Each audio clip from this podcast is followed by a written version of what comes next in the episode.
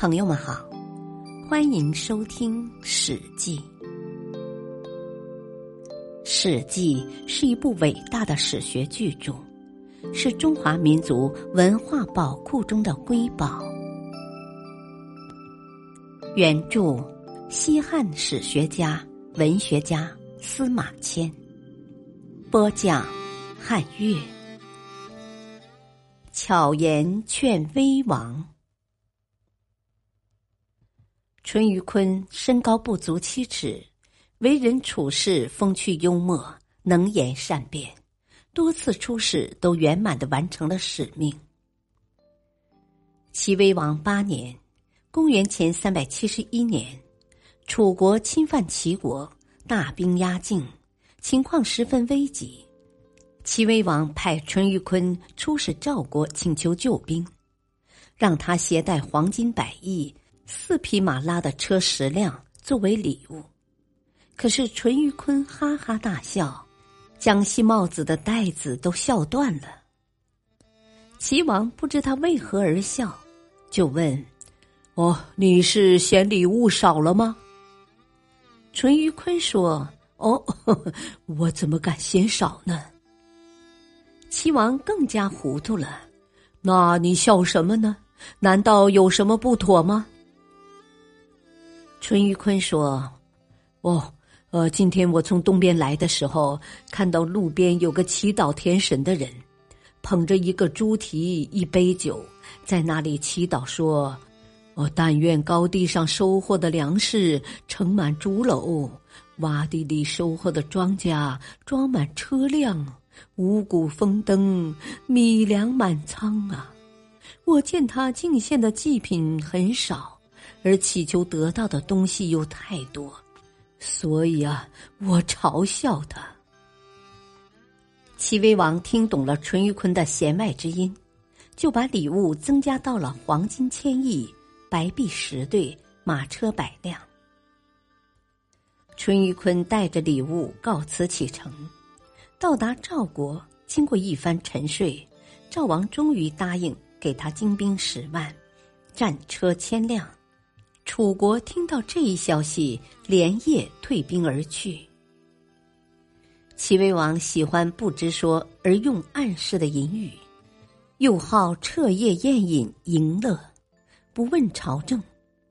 朝中文武百官都效仿威王，荒淫无度，一片混乱。诸侯都乘机前来侵犯，国家危在旦夕。大臣们害怕齐王惩罚，都不敢劝谏。淳于髡挺身而出，入朝觐见。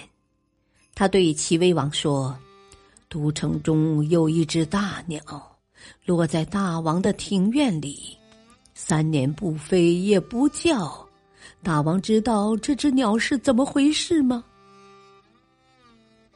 齐威王笑了笑说。哦，这只鸟不飞则已，一飞就会直冲云霄啊！不叫则已，一叫就会使所有的人感到惊奇呀！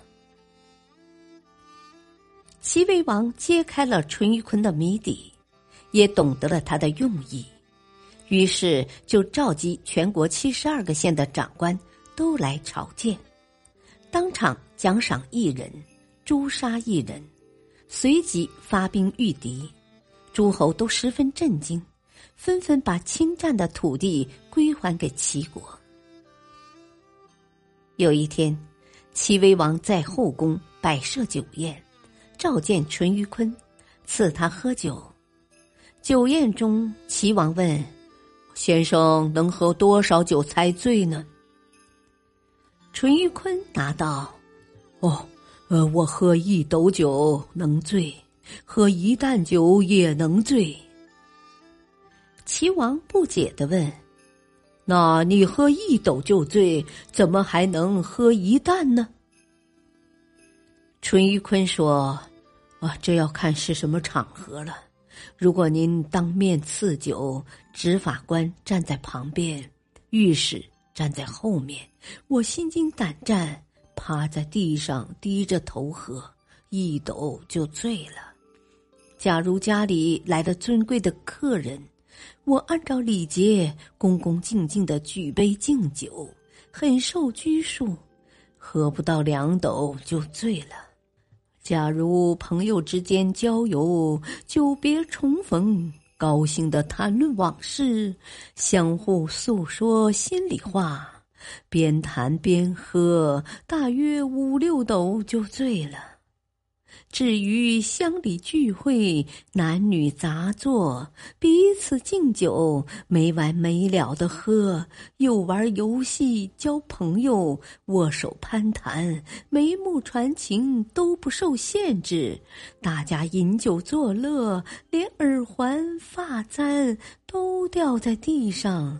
我乐于其间，可以喝个七八斗啊，也有了两三分的醉意。